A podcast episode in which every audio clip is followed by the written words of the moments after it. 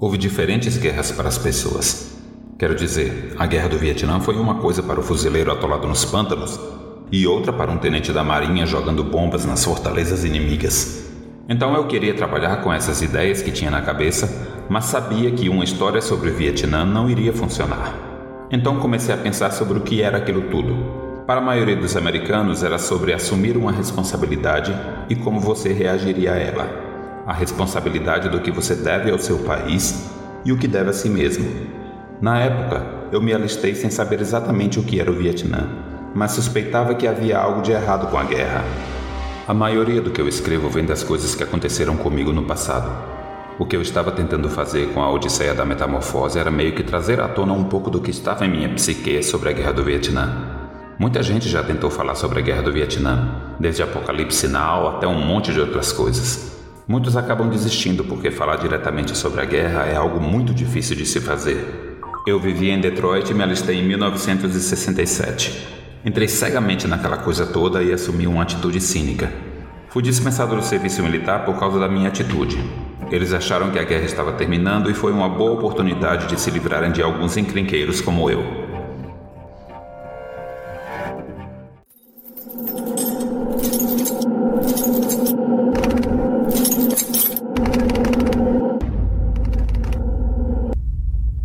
Os escapistas.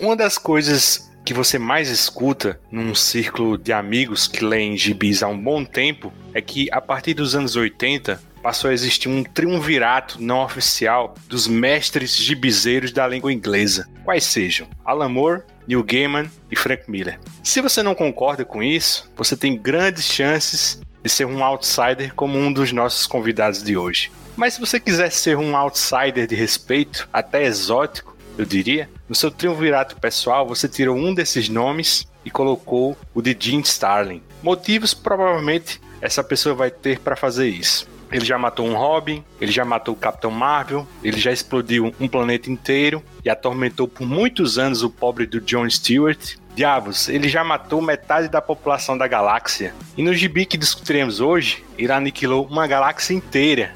É, meus amigos, não é o Thanos que nutre um amor platônico com a Senhora Morte. É o seu criador, o Jim Starlin. E no programa de hoje, iremos discutir não apenas um de seus trabalhos mais aclamados, mas também o que tem a maior contagem de corpos, Dread Star.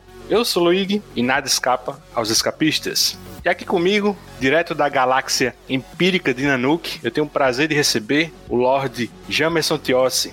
É, Titãs juntos! Ai, peraí, não é esse o programa sobre os novos titãs, não? E direto do planeta Vinhedo, o último portador da trombeta do infinito, Reginaldo Hillman. Opa, e aí? É isso, venha conosco conhecer a vida e os tempos de Vanth Dreadstar.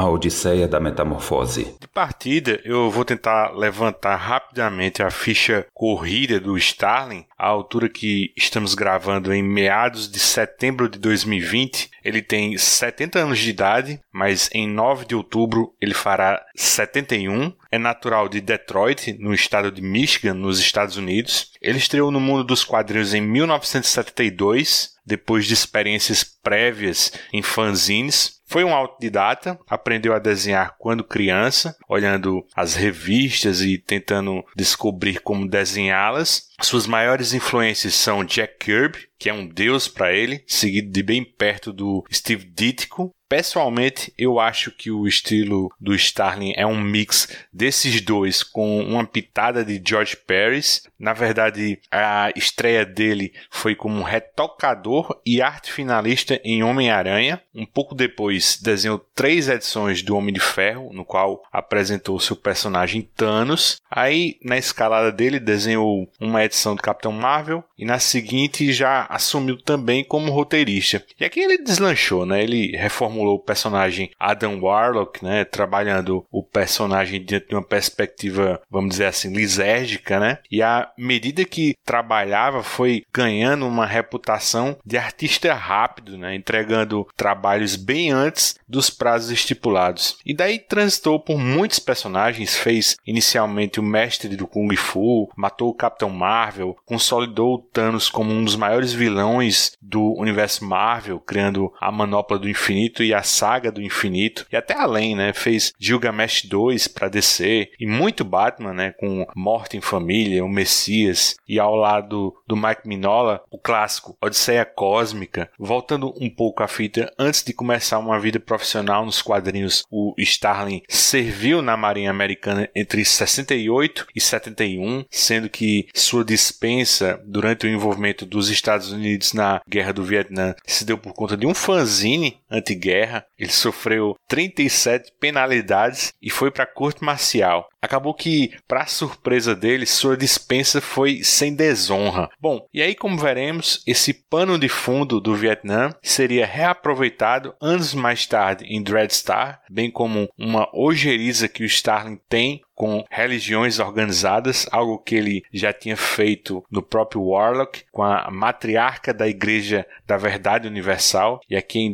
Dreadstar esse plot volta dentro da Igreja da Instrumentalidade. A saga Dreadstar começa na revista Epic Illustrated 1 em 1980 e pelo menos para o Jim Starlin termina em 1988 em Dreadstar 40. Atravessou três editores, inicialmente a Marvel, depois a First Comics e por fim a Malibu. No Brasil, foi publicado inicialmente pela editora Abril e depois pela Globo. Ficou pela edição 26 e jamais passamos disso por aqui. Senhores, eu falei bobagem no lance do triunvirato na introdução ou é por aí mesmo? Jamerson, fala um pouco da sua relação com Jim Starlin. Eu conheci o material do Jim Starlin muito novo. Eu vi o material da editora Abril que publicou a primeira investida de Thanos naquele momento em que a editora Abril tinha apenas a licença de parte do material da Marvel, eles só tinham Capitão Marvel e tinha algumas histórias que eles não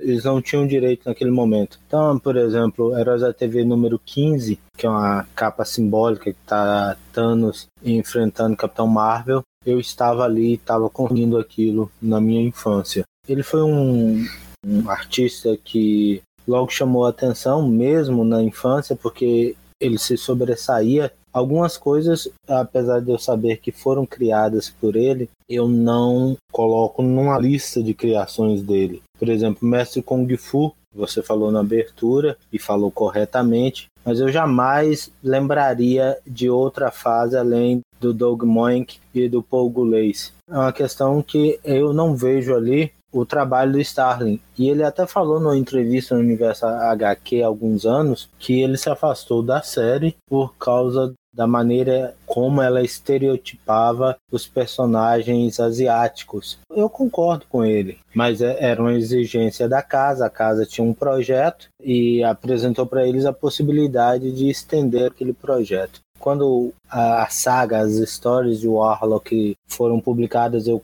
também acompanhei aquilo e realmente para minha geração o Grandes Heróis Marvel número 1, um, na verdade é um compilado de dois anuais o que a Marvel deu ao Starling para terminar a saga do Warlock. É uma das histórias mais chocantes porque para mim foi a primeira vez que um personagem importante morreu. Né? Anos depois iria virar arroz de festa, concordo com o que vocês disseram sobre isso, mas foi a primeira vez que eu vi, né? E o Orlok ficou morto, assim, muito tempo até voltar a estar no Brasil e contextualizar, demorou mais uns 10 anos, praticamente a adolescência toda. Eu só queria acrescentar que a, a, na Odisseia Cósmica ele foi para descer logo depois de ter feito ali o Batman, ele ainda fez o início do terceiro volume de Novos Deuses com um fioinho do Paris Cullins, que era o desenhista. E aí, Reginaldo, você teria coragem de tirar algum nome daquele triunvirato e colocar o Starling no lugar? Eu tô viajando. O Jamerson não respondeu, não. Ah, eu não sei não, hein? Eu acho que deixa o triunvirato do jeito que tá, meu. Assim, ele tem importância, ele é um nome grande, ele é importantíssimo para a indústria, assim, importantíssimo. Ele é a versão beta do Alan Moore, vai, vamos falar assim, né? O que o Alan Moore ia fazer, assim, claro, com muito mais talento, com muito mais, né, impacto, mas o Starling para mim ele é em termos de conhecimento assim, né, de costura, eu acho ele de certa forma ele me remete também um pouco ao Alan Moore, pelo menos nesse comecinho, né? Assim, depois é outra história. E a arte dele também eu acho muito marcante, maravilhosa. Eu tenho, na verdade, eu acho que é muito valor afetivo por Dreadstar, já entrando já no, na série mesmo. Eu acho que foi uma das primeiras revistas que eu li assim na banca que, sabe, acho que tava porque tava escrito aquelas Epic Marvel, ela vinha escrito desaconselhável para menores de 16 anos, e isso daí era como, né, chamariz, né, meu? Na hora, vou, essa daqui que eu quero. E aí eu não comprei, mas eu lia em pé na banca, assim. E eu lembro de algumas sequências dessas seis primeiras edições de Epic Marvel, muito assim, é, é gravado na minha mente a edição da explosão nuclear, né, a história da Willow. Eu lembro muito bem disso. Algumas vezes que o Dreadstar aciona a espada e né, ele faz aquele como se ele estivesse rebatendo energia. E, isso é nítido para mim assim. Então eu acho que eu tenho muito muito afeto por isso, né? Mais do que qualquer outro trabalho do Stalin, que eu acho, no meu ver, já também me adiantando, que para mim eu acho que nem é, né, no conceito popular assim da maioria, eu acho Dreadstar o melhor trabalho dele. Então, vocês já entendem o quanto eu gosto disso, né? Eu nem tô firmando assim, falando que é muito aí, aí é muito coração falando mesmo, né? Um lance interessante sobre a origem editorial do Dreadstar e que eu só vim descobrir depois dessa minha leitura foi que o, o Starling e o editor Jim Shooter fizeram uma barganha né, sobre começar um, um, segmento na Marvel de histórias com personagens que pertencessem aos autores,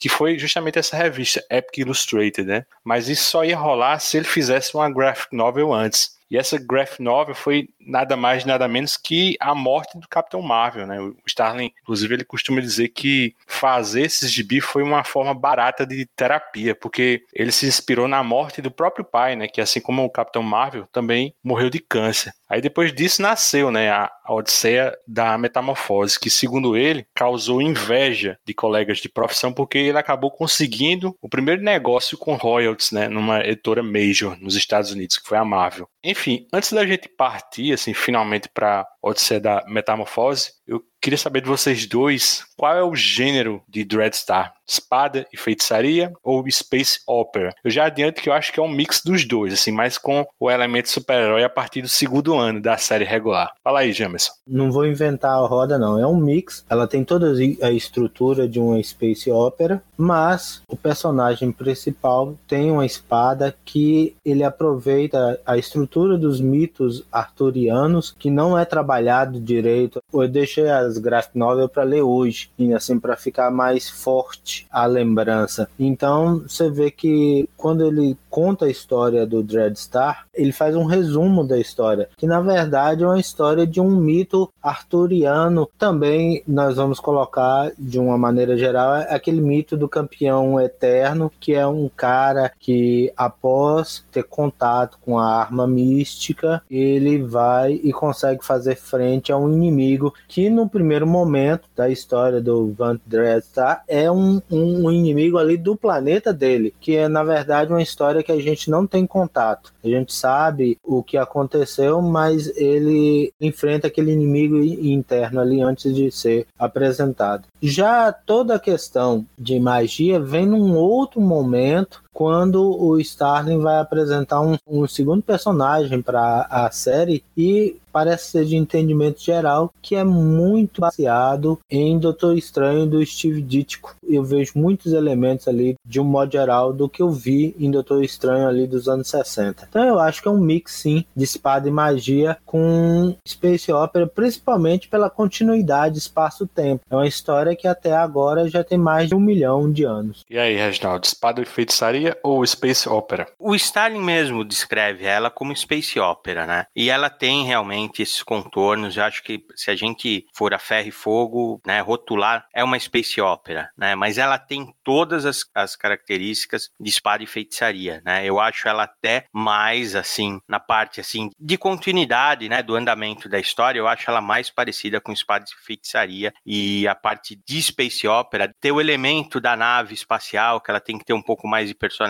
um pouco mais de presença. E eu não vejo tanta presença aqui nesse sentido, né? Eu acho também, cara, eu acho o Stalin, eu gosto demais dele, cara, mas eu acho ele, ele meio causeiro, assim, né? Assim, o Jamerson falou de lendas arturianas, eu acho que isso daí tá encharcado, cara, do cara que gosta do tema já e que saiu de Star Wars, do cinema de Star Wars, alucinado com isso, entendeu? Eu vejo muito Star Wars em Dread Star, um Star Wars com profundidade, com aquela amargura, né? O, o Jim ele é um cara pesado, ele é um cara carregado, assim, né? Não sei se é uma rebeldia da juventude, o fato dele ter se envolvido na guerra. Ele não é de falar muito, né? Eu cheguei a ver algumas entrevistas que ele fala que ele foi fotógrafo, fotógrafo num pedaço lá do Vietnã, que era bem feio, assim, né? Porque tinha muito bombardeio, que ele falava que ele não conseguia ver a diferença de uma foto da superfície lunar e a foto dessa costa. Acho que é aquele rio Ho Chi Minh, assim, né? No Vietnã, que ele ficou devastado também pela guerra, né? Então você vê que isso daí marcou ele, e aí ele traz. Então, ao invés dele fazer um Star Wars solar, assim, uma coisa para cima, ele faz uma coisa para baixo, uma coisa soturna, né? Que no meu gosto acerta em cheio, porque eu gosto do aspecto sombrio. Embora ele chame de Space Opera, eu acho que tem cara de espada e feitiçaria. Tem muita espada e muita feitiçaria. Quando perde a espada, perde até um pouco a graça, cara.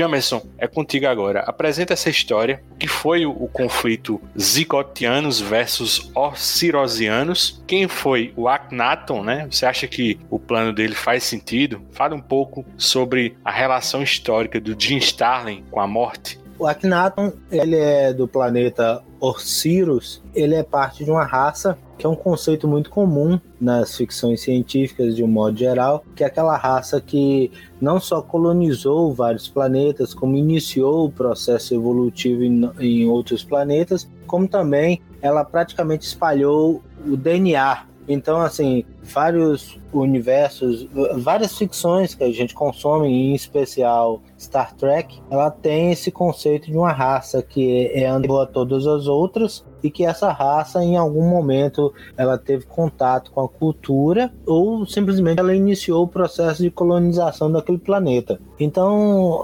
Akhenaton ele é membro de uma raça assim e essa raça ela ela já começa a Odisseia da Metamorfose em guerra contra uma outra raça que veio de um planeta chamado Zigotea. E ela simplesmente descobre que será derrotada. Mesmo ela tendo feito uma frente num determinado momento aos zigoteanos, ela descobre que no grande plano, a, a, vingança desses seres vai destruir completamente o planeta. E a maneira como os zigoteanos são ilustrados, eu não falo nem de design, porque design a gente tem muito brevemente uma, uma visualização do design deles. É assim, a motivação, eles simplesmente dominam um planeta, escravizam a população, eles têm um objetivo dentro daquele planeta. O Akhenaton, diante do fato de que os zigoteanos vão voltar para se vingar do planeta dele, e ele já sabe disso, porque ele tem um vislumbre, um flash do futuro, ele já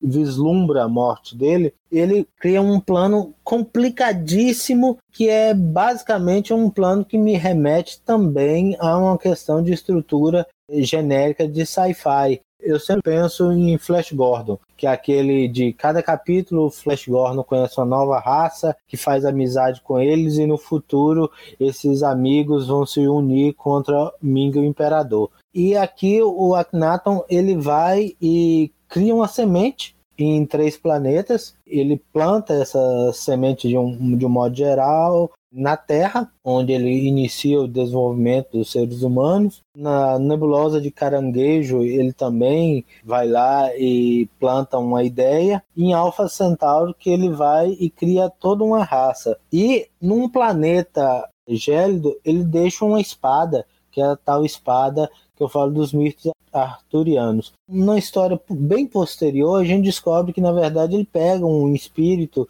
é uma energia e a, aprisiona naquela espada, né? Mas isso é uma questão bem posterior dentro da série. Ele vai além até. Só que aí ele retorna para Orziros e lá ele espera 100 mil anos. É para mim aí uma grande fraqueza. Porque uma raça que tem um tempo de vida de 100 mil anos, que sabe qual é o futuro e que se entrega a esse futuro, assim, mesmo você tendo um plano para destruir a raça que vai te atacar, pô, 100 mil anos é uma quantidade de tempo, assim, para mim, indescritível. Eu não consigo imaginar onde a humanidade vai estar daqui 100 mil anos, né? E aí a história fica bem rocambolesca, porque ele cria uma arma definitiva, aí ele cria um guardião para essa arma definitiva, esse guardião ele fica em um planeta e esconde essa arma definitiva num outro planeta, onde a porta para entrada para essa arma definitiva foi o Akhenaton e não sabia onde estava a arma que fez. Eu acho que tem uns exageros ali,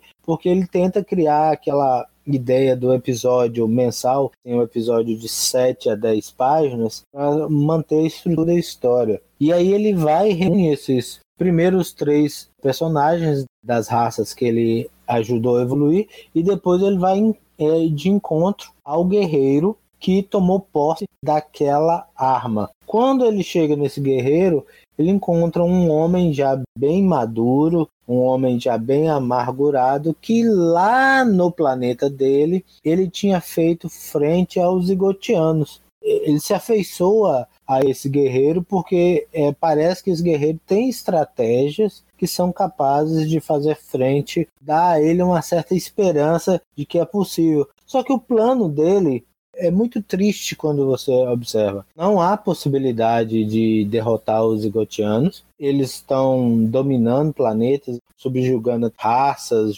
então, ele acredita que o mais correto é simplesmente destruir uma grande porção do universo, no caso a Via Láctea, e acabar de vez com os zigotianos. Essa arma definitiva, que está escondida, seria a trombeta do infinito, que remete à trombeta do arcanjo Gabriel, né, um, um mito muito comum das religiões cristãs, né, e primeira tentativa de uma arma com o termo infinito. Como ele já tinha trabalhado com o cubo cósmico e as gemas do infinito num período anterior, lá em Capitão Marvel, em, em Warlock, ele apenas deu uma aprimorada na ideia, mas assim, é, é uma trombeta que quando tocada, ela simplesmente destrói toda a Via Láctea e acaba provocando uma destruição tão grande quanto a destruição em que ele queria evitar. Será que é justo essa questão da destruição? Ele não provocou uma destruição tão grande quanto aquela que ele queria impedir? Eu acho que a solução dele é uma solução rocambolesca. A, a história é bem narrada, mas quando a gente vai pôr ao frio e material a análise dos tempos, eu acho que há fraquezas nos personagens.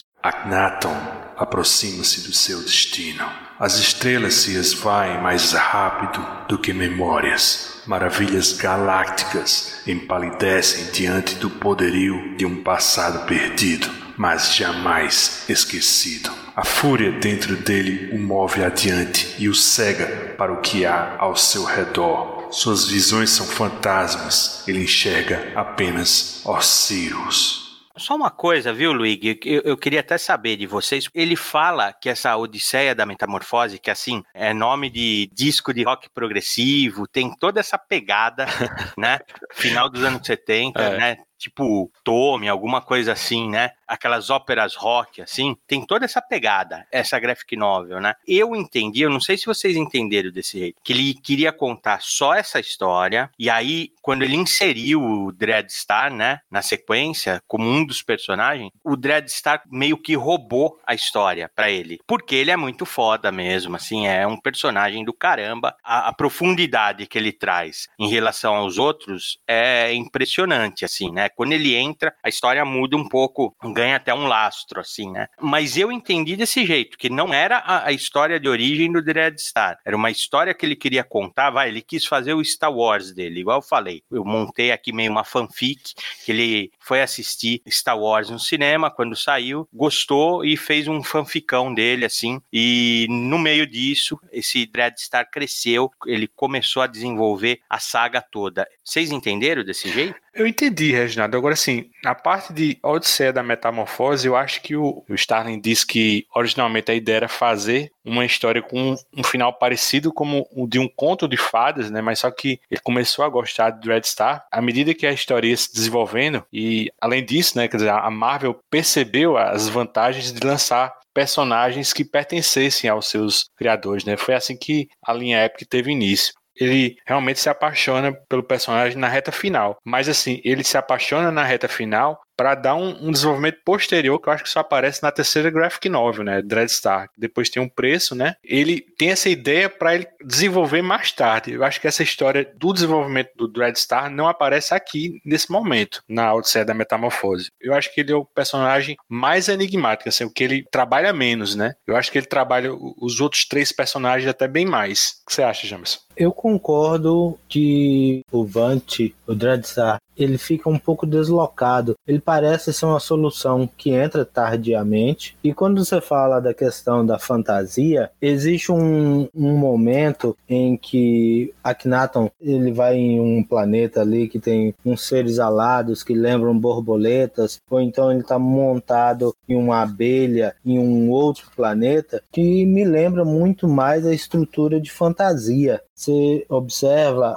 a imagem, ela tem todo um visual de fantasia. Os primeiros momentos, os capítulos são até em preto e branco e depois que o Dreadstar entra na história é que é totalmente colorido. Existiam algumas passagens coloridas ou alguns capítulos coloridos, mas a história ela ganha mais relevância, ganha mais profundidade e, e principalmente porque o Dreadstar ele parece que é o único que tem uma ambiguidade, que ele tem uma profundidade. Todo mundo aceita passivo as ideias do Akhenaton e o Dreadstar é o único que tem uma história além daquilo. Não que os outros não tenham, mas por exemplo, qual o nome daquela terráquea, certo? Você pode falar, não é Julie, tudo bem, eu concordo com você que é Julie, mas isso é porque a gente leu a graphic novel essa semana ou nesse mês. Eu li hoje e não lembrava do nome dela. Eu, eu tô vendo que vocês estão falando que ele desenvolve mais esses personagens. Para mim são três personagens genéricos, cara. E eu concordo com você, são genéricos, assim, eu até acho que eles são desenvolvidos, que eles têm capítulos próprios para contar as histórias deles. Mas assim, se você considerar desenvolvimento 7, 8, 10 páginas, não há desenvolvimento verdadeiro. Agora, o Dreadstar, você fica com a sensação de que ele é um personagem tardio na trama. No qual sentido? Eu, Jamerson, não tenho nenhuma base documental para falar isso. Nunca vi nenhuma entrevista que o Starling admitisse tal coisa, mas eu vou dar meu chute. Ele estava desenvolvendo ali capítulo a capítulo, com assistência do Shooter. Aí o Shooter estava ali, só que aí ele foi e criou um personagem que ele resolveu dar uma profundidade, que ele viu que tinha uma capacidade de continuar gerando alguma coisa coisa para ele, um envolvimento emocional. Tanto que fisicamente o Dreadstar é o Jim Starlin, né? Ele é, na verdade, ele é ilustrado fisicamente com o rosto do Jim Starlin. Então, nada mais do que o Dreadstar refletir a vida dele. Aí você pode falar, poxa, se o Dreadstar é o Jim Starlin, não seria possível que desde o início ele já pensasse na história estruturada? Não me parece. Primeiro porque a partir do momento em que o Dreadstar entra na trama, ele rouba a trama. Todos os outros viram coadjuvantes. Não sei se vocês tiveram essa impressão. No início você fica assim pensando, uai, onde é que o Dreadstar vai entrar? Mas aí no capítulo 5, que chama inclusive Vant, ele entra. A partir daí a história é dele. Não, não tem outros personagens. O, o Akhenaton passa a ser coadjuvante, os três seres que o Akhenaton doutrina passam a ser coadjuvantes. A história é dele. Eu não sei se vocês tiveram essa impressão. Cara, eu não tive, assim, diferente de vocês, eu, achei, assim, muito igualitário, assim. Eu acho que o, o Vanth Dreadstar, ele só começa a ter desenvolvimento, como eu falei pra Reginaldo, na graphic novel, que intitulado com o nome dele, Dreadstar. Que aí, quando ele tá lá no planeta Caldor, que tem o desenvolvimento dele. Mas eu acho que o personagem principal é o Akhenaton. Diferente de vocês, eu não acho que ele não fica coadjuvante em nenhum momento, né? Mas isso é a minha percepção.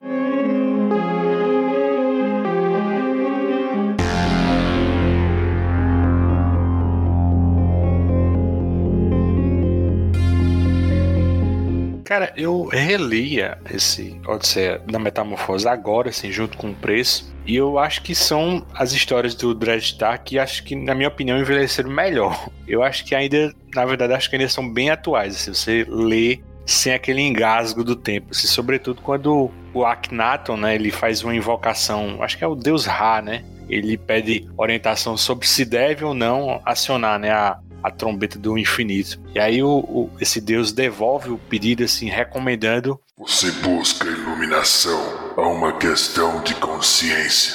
Nós, deuses, nunca fomos muito confortáveis nessa área. Somos melhores com questões de grande porte. Deixamos problemas de consciência para os homens lidarem. Sugiro que busque esse aconselhamento em si mesmo. Não foi esta a única fonte de julgamento em que já confiou? Por que você recorre à religião neste momento, quando é você mesmo quem deve decidir? Por que incomoda deuses moribundos com seus míseros problemas? Quer dizer, é o próprio Starling saltando assim da página e fazendo sua crítica, inclusive ao próprio Akhenaton, né, que teve uma visão assim de um futuro sombrio baseado numa experiência de drogas proibidas e magia, né? Então, vejam vocês, né? O cara promoveu um, um, genocídio assim de proporções universais baseado numa bad trip, né? Numa maconha estragada, né? e aí, dentre os selecionados, né? Eu acho que foi o Jamerson que falou, né? Ou foi o Reginaldo, que todos assim não questionam, assim. Eu acho que só o Vanf. Na verdade, eu achei que ainda chegou a questionar essas motivações do Akhenaton, assim, com uma postura meio cínica, foi aquela Whisper, né? Que até me lembra um pouco aquela Mantis mas assim, os outros eu acho que vão mais no embalo do Akhenaton. Eu acho realmente que é melhor abreviar uma vida de sofrimento intergaláctico do que viver em sofrimento com a ameaça dos zigotianos. Eu acho que a, a, lógica dele consegue ser pior do que a de Thanos, né? Porque o Thanos ainda poupou 50% da vida no universo, né? O Akhenaton foi 100% de aproveitamento, né? O que, é que você acha, Reginaldo? Então, assim, eu entendo quando você fala que é atual, que ela não envelheceu, mas eu acho ela encharcada de conceitos assim de época, né? Do finalzinho dos anos 70. Eu consigo entender ela desse jeito, né? E gostar, apreciar justamente por causa disso. Uma que é o visual, né? Essa fadinha aí, ela, ela tem um black power, né? Cabelão, assim, tá fazendo topless, né? Assim, é, é uma coisa realmente flower power de época, né? E até assim a, a, forma como os zigotianos são caracterizados, assim como exploradores, como capitalistas intergalácticos, assim é de novo você viu a parte da religião o Stalin saltando, eu vejo ele aqui também, né? Mas isso não é ruim, não. É bem legal, cara. Eu acho bem legal. E essa construção, para mim, funciona. Isso já funciona. Eu já comprei a ideia. É fatalista. Eu faço um paralelo desses Ores Isorianos aí, que eles têm todo um visual egípcio, né?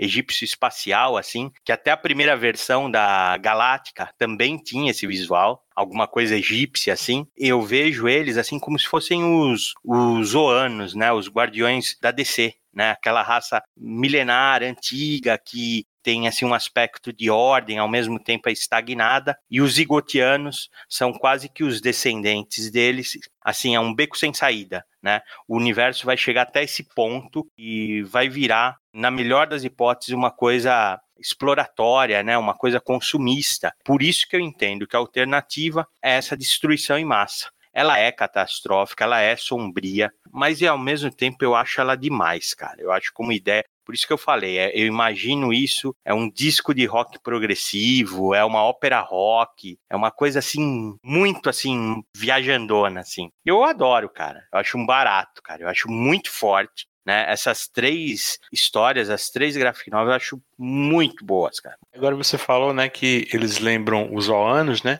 Mas eu acho que quando a Alcíria é eventualmente destruída, né? E o Akhenaton vira o último sobrevivente, e ele fica voando naquele disco, para mim era pista prateado puro ali, velho. É, pode ser também, porque Zenla também era com esse perfil, né? Que desenvolveu tanto e virou uma sociedade tão avançada que ela estagnou. A referência é a mesma, Luigi, não, é, não tem diferença, não. Eu só acho que eles, que eles parecem ser tão manipuladores quanto, né? E Zenla não era assim, Zenla era mais, mais na deles mesmo, assim, eles eram né, mais introspectivos, assim. Eu esqueci de perguntar, e a arte do Starling aqui, será que é a melhor da carreira dele? Pelo menos na, na entrevista que tem no final da edição de Odisseia da Metamorfose da Devi, ele disse que foi a mais trabalhosa, assim, sobretudo porque a partir do quarto capítulo, né, ele abandona o, o, preto e branco e faz uma arte pintada, assim, que eu acho linda, assim. Mas, assim, o resultado do, do álbum é muito errático, né, em termos, assim, de estética, né, porque eu acho que acaba eclipsando toda a arte que ele faria depois, assim, principalmente na série regular. O que, é que vocês acham da arte aqui? A arte eu acho bonita, mas eu gosto mais da arte do preço e nos primeiros 12 números da série regular. Como não é o primeiro ano, a série regular era bimestral. Eu acho que naquele momento ele estava assim experimentando bem, desenhando fundos bem, desenvolvia tudo. Aqui eu acho que tem hora que ele pinta de um jeito, pinta de outro, ele está experimentando ali soluções criativas. Tem um momento assim que o Akhenaton aparece. Você sabe que é o Akhenaton, mas poderia ser um outro personagem. E aí ele coloca umas camadas, umas soluções de cores especialmente quando começa a usar cores no capítulo 5, no Vante, que eu acho assim meio risíveis, eu não acho as soluções que ele tomou muito boas. Em certos momentos, por exemplo, o Vante é mostrado como um, um cara muito jovem, mesmo tendo a barbicha. Tem um momento que aparece o rosto dele iluminado. Como não tem nenhuma linha no rosto, você pensa, poxa, é um cara na faixa aí de seus 20 anos, tá com a barbicha, mas coisa de estilo, mas é, é, a gente sabe que ele é um cara mais velho, né? E logo depois ele é mostrado como um cara mais velho, mais amargurado. Então, assim, eu acho que ficou inconstante quando ele começa a usar essas soluções. O, preço eu gosto mais porque é feito no mesmo padrão de arte do início ao fim. Então eu achei que é, é mais consistente. E a série regular, ele já tinha um domínio pleno. Não que nesse momento ele não tivesse domínio, mas como ele estava testando soluções diferentes, talvez ele não tenha escolhido as melhores soluções. E aí, Reginaldo, o que, é que tu acha da arte desse bicho? Não, eu concordo com o Jamerson. Tamo de bem essa noite até agora. Ele falou exatamente o que eu acho também. Eu gosto muito também do preço. Eu também prefiro a arte do preço. E depois a série regular, para mim, aquilo lá foi o que eu falei. Tá na minha memória marcado, aquilo lá é referência visual para mim. Gosto demais, cara, demais, né? Cara, até hoje, até hoje, mesmo cometendo os pecados que o Salim tá cometendo, aquelas cabeça quadrada,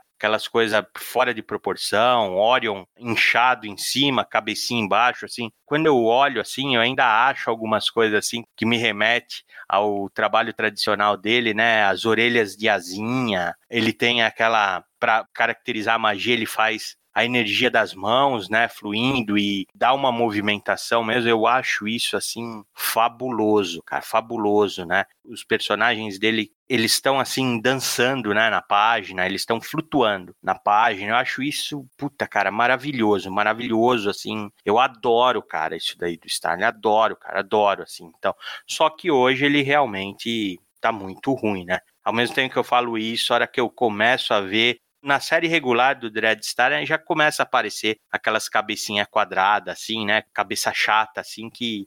Puta, cara, isso é muito feio, mano. Caramba, bicho, vocês discordam mais lá no Omniverse, viu? Eu tô até assustado, viu, velho? Aqui vocês estão concordando demais, eu tô discordando de vocês, velho. A gente veio aqui pra desconstruir o Luigi. Ai, ai, ai.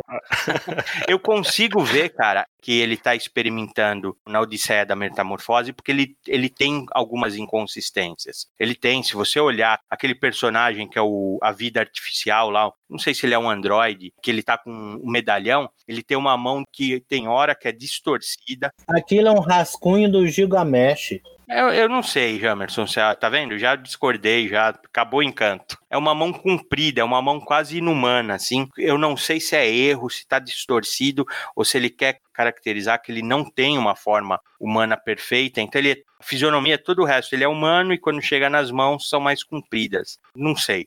Eu vejo ele experimentando muito, assim. Mas tem alguns efeitos, cara, de pintura, de fumaça nessa, nessa Odisseia da Metamorfose, cara, que é maravilhoso. Aquela sequência que eles estão caminhando por uma ponte de pedra em direção àquela caverna, que é uma caveira, aquilo lá, cara, é He-Man puro, assim, né? Aquela coisa. Oh, e, a, e, a, resistência, né? A luta na ponte, né? Enquanto Sim. os três estão tocando a trombeta e os soldados zigotianos, né? E só os dois, né? A Akhenaton e o, e o Dreadstar. Porra, bicho, essa cena é muito foda, velho. É, foi o que eu falei. É tão incrível, cara, que você consegue ver o quadrinho se mexer na sua cabeça. Isso é quadrinho mesmo. Não só o quadrinho se mexer, eu vou te interromper, mas você consegue completar certas sequências que estão ali por trás, os personagens, o diálogo parece ser real, parece ser crível. E outra coisa, mesmo que você não se lembre de um coadjuvante, a história persiste. Na verdade, os pontos fracos apagam da memória no caso do Starling. Eu vou falar isso para vocês. Quando eu lembro de Dreadstar, eu, eu tive que reler todo, eu não lembrava das fraquezas. Eu tenho que ter esforço para lembrar das fraquezas, porque eu só lembro das qualidades. Eu ia comparar com a crítica que fazem ao Alex Ross, né, que ele é estático, né? E é de fato, né? Estou até comparando porque a Odisseia da Metamorfose é pintada também, né? Só que assim, eu, eu vejo que a arte do Alex Ross é tão impactante que você fica realmente, você está vendo uma estátua, você está vendo assim, uma escultura, né? Uma coisa perfeita. E aqui não, aqui tem esse movimento, essa fluidez assim, que você continua mesmo, você continua, você dá sequência para o movimento, né? Então assim, puta cara, isso é isso é demais. A história de quando o Dreadstar aparece até o final, ela vai, ela vai num ritmo crescendo. E quando você lê a primeira vez, você não espera que a, a trombeta vá destruir a galáxia inteira, né? É, então é muito legal, cara. E o final também é, é, impactante, assim. Eu acho isso daí quadrinho puro, assim, nada a ver com o que é publicado hoje em dia, né? Sem parecer um velho rabugento, mas já sendo um velho rabugento. Você e eu somos os erros do passado. Nossa espécie não trouxe nada de bom, Agnaton. As coisas que construímos só serviram para matar e destruir. O firmamento será um lugar melhor sem nenhum de nós, mas ainda temos uma tarefa antes de sermos extintos. Parte 2 O preço.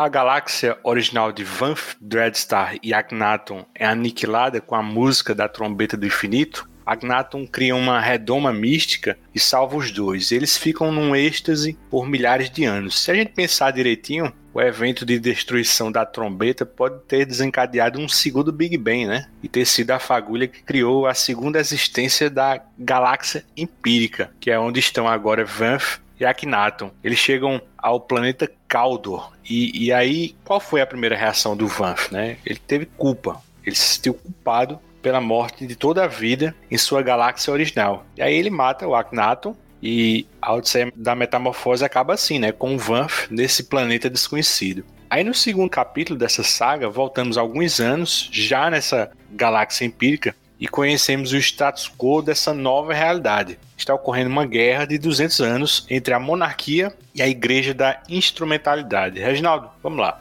O preço. Narra a origem do amigo e mentor de Vanth. E antes que eu pronuncie o nome dele, como seria a pronúncia correta? É um nome bem difícil à primeira vista, arrisca. Você acha que esse personagem é uma corruptela do Doutor Estranho, como o Jamerson falou ainda agora, uma vez que o, o Starling é fã, confesso, né, do Steve Ditko? E por último, como o caminho desse feiticeiro cruza com o do Vanth? Então, ainda fazendo aquele comparativo de Star Wars, eu acho essa o preço, eu acho ela o Império Contra-Ataca aí das três porque é a que eu mais gosto. Gosto da história, principalmente. Eu acho que ela quase assim, se você é, lê ela separada, como eu li a primeira vez, elas têm pouca relação. Você vai entender depois de quem se trata, porque eu já conhecia a série regular. Mas eu acho assim, puta, cara, eu acho ela demais, cara. Eu acho ela. Aí sim, foi aí que, que até eu falei essa, esse comparativo, né? Do Stalin ser uma versão beta do Alan Moore, cara parece heresia, mas não, porque o Jim Starlin é um cara bastante culto, bastante crítico, né? Ele tem uma, uma acidez, uma visão crítica bem forte, e aqui ele, ele destila ela, né? Porque ele pega, né, se, vamos dizer assim, se o Jamerson falou que a primeira parte tem a ver com as lendas arturianas, essa é a história do Merlin, do Dreadstar, né, é como o, o aliado, o principal aliado dele é formado, né, e aí eu gosto porque eles fazem essas costuras mística por trás, vejo sim, igual você falou, uma clara referência pro Dit, acho muito parecido, sim. Também vejo semelhança com o Warlock, e depois ele fez aquela aberração cósmica. O Stalin parece gostar de roupa preta e vermelha, né? Esse visual. Eu acho que assim, se ele quis fazer um Doutor Estranho, ele fez um. Falou: não, peraí, o, o Doutor Estranho lá do Ditko é bigodinho, é bonitinho, ele não é tão estranho. Vamos fazer um cara estranho. Porque a história, em essência, é. Ele é um bispo, né, dessa igreja da instrumentalidade, que ele acaba se envolvendo como um joguete, assim como uma movimentação de peças, que ele não está ciente, e essa movimentação de peças é o que vai tornar ele o aliado, o mentor do Dreadstar lá na frente, né? E vai mostrar como ele, qual que é o preço, por isso é o nome da história, para ele conseguir esse nível de poder, porque ele é muito poderoso, né? Ele é um mago muito poderoso. E aí o Jim Stalin, acho que ele foi muito feliz em envolver conceitos de magia que são realmente assim ritualística, assim que é de alguém que estuda e tem conhecimento. Então você vê o personagem principal fazendo um ritual da Goécia, né, torturando o demônio para conseguir alguma coisa. Você vê, né, alguns movimentos de mão assim que ele faz, algumas coisas assim que você entende um pouquinho assim o que está tá significando, né? E o que eu acho legal é que a, o fato feliz que eu quis dizer é que ele consegue misturar tudo isso de magia com um pouquinho de sci-fi. Então ele é um mago ciborgue, né? Porque parte desse processo aí de conquistar mais poder, ele acaba perdendo esse. Eu chamo ele de. Não sei também como é que fala, Luigi. Eu, eu arrisquei chamar ele de Zizige, né? Porque eu acho que tem alguma coisa a ver com sigil, né? Que é sigilo, né? Eu quero ver você chamar esse nome três vezes do mesmo jeito nesse programa, viu? É, se exige, né? Eu, eu acho, eu entendo desse jeito. Eu vi você falar zig-zig, eu entendi com zig-zig Sputnik. Eu falei errado. Eu, na verdade, eu chamo Sizig. Eu sou mais simples. Pode ser também. Ele é difícil mesmo de pronunciar. Eu acho que ele fez uma, uma corruptela com sigil, né? Que é sigilo. Como eu acho que eh, você vê naquela história secreta da Marvel, você, você entende que o Stalin estava envolvido com um pouco de magia nessa época, estava estudando ou, explorando né? Então eu acho que veio daí. E o nome da Arlok tem alguma, eh, vamos dizer assim, inspiração com Adam Warlock, né? Eu acho que veio daí. Né? Mas o fato dele ser um mago e um ciborgue, puta, cara, eu acho muito legal. Bom é que o Starling, assim, como todo cidadão de bem, gosta de gatos, né? Porque esse demônio que você falou que ele invoca é o Bial Gesward, né? É um capeta com cara de gato, assim, corpo de homem e a pirocona mostra, né? Que nem o Dr. Manhattan. Mas assim, o que, é que vocês acham assim do visual do Sizig, né? Você adiantou que ele era um ciborgue, mas assim, ele foi bem mutilado, né, nesse ritual que ele faz e até tem uma passagem que sugerem, né, uma reconstituição estética assim da aparência anterior dele, que era possível, né? Mas ele simplesmente se nega, né? E aí, em algum ponto lá na frente, assim, já na, na série regular, é revelado que, embora ele seja agora um ser de muito poder, ele na verdade já está morto, né? Porque o corpo dele é só um golem. E ele passa a maior parte do tempo tentando se convencer que ele ainda está vivo. Eu, eu acho um puta personagem, mas assim, eu acho que o melhor desenvolvimento que ele tem é nessa historinha do preço. Assim, eu acho que ele jamais, infelizmente, assim, volta a ser trabalhado assim com tanta profundidade na série regular. O que, é que você acha, Gilmerson? Eu concordo com você. Eu acho que na série do Dreadstar ele se torna um coadjuvante importante, mas um coadjuvante, né? O Starling ele tem nessa série um defeito em meu entendimento, meu humilde entendimento, eu sou uma pessoa muito humilde nessa questão de quadrinhos, né? Qualquer coisa me diverte. É o seguinte, ele coloca muitos coadjuvantes, ele enche a série com uma quantidade ali grande de coadjuvantes, um doutor ali que conheceu um personagem, um homem gato é, que o mago tem uma raiva dele porque lembra esse problema lá do preço. Aí coloca uma telepata cega, aí vai e coloca um traficante, vai enchendo de coadjuvantes, daqui a pouco ele coloca dois mutantes alterados geneticamente. Diante disso e precisando contar uma história com um personagem tão forte quanto o Dreadstar, o Cisgige acaba perdendo a importância. Ele acaba sendo aquele, aquele mago com nome complicado, com nome que no português a gente não tem uma sonoridade perfeita, a gente acaba falando não o mago da história, o mago da história é uma, é uma coisa natural, porque se você não repete para si mesmo aquele nome continuadamente, ele acaba virando ali só um arquétipo de personagem, né? Qual arquétipo? Ele é o Merlin dentro da história. É o personagem que paga um alto preço e ele vai estar tá ali como para conduzir, mas tem certas horas assim que ele vai lá, faz um feitiço é muito poderoso, né? Por exemplo, ele para o tempo em determinado momento quando tem um personagem lá falecendo, ele para o tempo para aprender um pouco mais. Ele presta atenção num diálogo que está sendo contado no fundo e aí ele consegue disso tirar um proveito. É, então, então é um personagem que tem um sonho que na verdade é um sonho telepático. De certo modo, ele em nenhum outro momento na série ele será tão bem trabalhado. Existem passagens né, que você eh, percebe a força dele, força de vontade que o mantém vivo ou, ou próximo da vida,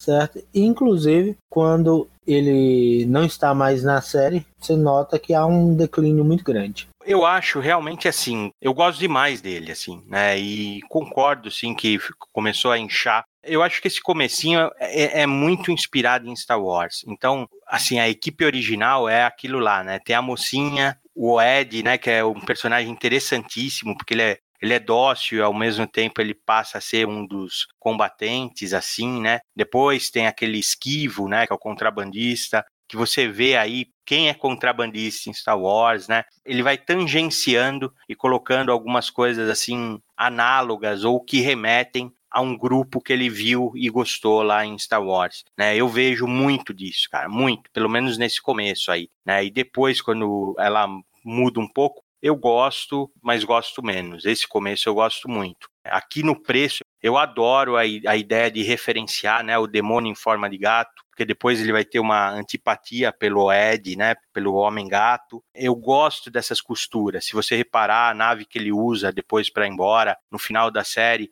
chama também, né, Bote de Luz, que é a mesma nave da primeira história. Aí ele vai no final reencontrar o Dreadstar, essa costura, assim, né, de você ver o final de cada um desses álbuns, assim, eles linkarem com o próximo e você vê, né, o terceiro, ele é quase assim, ele tá inserido aí é, entre as duas histórias, quase. Ele é um pouco depois da primeira e ele é, ao mesmo tempo, quase no final aí dessa segunda, né? Parece aquela costura, né, Reginaldo, daquele Supremacia Born e Ultimato Born, né, que a metade de um é o, a metade do outro, né? Se cruza, né? É bem louco, assim, mesmo. Se ler as três em sequência, assim, você realmente tem essa experiência, assim. Viu, Luigi? Eu acho que ele foi muito feliz nisso, assim. Eu acho que é coisa também de juventude, né? Dele ter aquele vigor da juventude e o que tivesse saindo ia sair bem, porque nós estamos falando que isso daí é posterior à saga do Adam Warlock e aquele personagem que ninguém dava um crédito, que é o Thanos né? Que você vê o crescimento que esse personagem teve quando o Stalin foi re remodelando ele, né? Ou deixando ele do jeito que ele queria. Inclusive aqui no, no preço aparece o Lorde Papal, que é quase um, uma versão de Thanos, assim, né? mais ou menos. E ele tá magrinho ainda nessa época. Você repara que ele, né? Você vê só um pouquinho da estrutura da igreja, né? Essa igreja da instrumentalidade. Acho que na terceira história você entende melhor, né? A, a política aí dessa galáxia empírica. Eu não acho, viu, Luiz? Eu vi você falando que foi tipo um Big Bang. Eu não acho que foi, porque existe um, uma relação fora a mística, né, do Akhenaton e do Dreadstar chegarem nessa galáxia, tem outro personagem que ele veio e veio por meio convencionais, usando uma nave espacial. Então não é um universo novo, né? Mas essa história é muito furada, né? Do Vizir, né? é. Aquela ali é um roteirismo, viu, bicho? Que vou te contar, viu? é, eu acho que é uma volta grande mesmo. Eu acho que é uma volta grande, essa daí sim. Mas a, a, aqui, né? Ele não deixa, você tem razão, ele não deixa claro nesse começo se é, se é uma galáxia nova. O que ele deixa bem claro pra gente é que a Terra já era, né? O final da Odisseia da Metamorfose acabou a Terra. Não existe mais Terra nesse universo. É, ele até chega a falar que o design humano, né, é, tem tanto sucesso que ele foi espalhado pelo universo, que é, são detalhezinhos assim que ele coloca que são muito interessantes, muito interessantes. Alguns diálogos tem um personagem nesse preço, ele só vai aparecer aqui, que é a freira qual é o nome dela? Ixi, eu esqueci. Acho que é Maria, né? Uma coisa assim. A freira que acompanha, né? Como se fosse uma secretária do bispo Darlock, né? E a relação dos dois e, o, e os diálogos dos dois, assim. Puta, como é bom, cara. Marion, é Marion. É Marion, isso. E, e a progressão, assim como parece que um é joguete do outro, né? O mago que invocou o demônio estava fazendo a serviço de outro, por sua vez, né? Os exige. Ele só se torna isso por conta da missão que ele vai ter que vai ser o tutor do Dreadstar. E eu vejo tudo isso daí como uma tentativa. Você vê assim que uma dessas duas forças, se elas vencerem, elas vão se tornar tão proeminentes e tão fortes nessa galáxia que vão ser novos e gotianos. E a história vai se repetir de novo, vai ser cíclica. A gente lê um livro aí que é de história cíclica, eu acho que até tô com isso na cabeça. Nós estamos lendo esse mesmo livro, eu também me bateu essa lembrança. Isso, porque você entende assim que quem está sendo agora o sistema de segurança para isso não ocorrer é o Dreadstar e alguma força nesse universo que a gente ainda não sabe, porque o, o, o Jim Starlin ainda não revelou, estaria fazendo a história acontecer de forma diferente. Né, e o Dreadstar vai entrar aí quase como uma terceira força para impedir isso. Eu acho isso muito legal, cara, porque aí é, é, entra numa escala cósmica sem ser as viagens que o Stalin passou a usar em alguma dessas Guerra Infinita, não sei o que infinito. Aqui eu ainda gosto, porque são, são peças pequenas que, à medida que elas são movidas no tabuleiro, elas causam eventos grandiosos. O infinito destrói e toma para si próprio tudo que toca. Tudo deve se render ao seu destino. Nada no cosmos é forte o bastante para resistir ao processo, nem planetas, nem estrelas, nem sistemas solares, nem mesmo as galáxias. Assim morre a Via Láctea. Parte 3 Dreadstar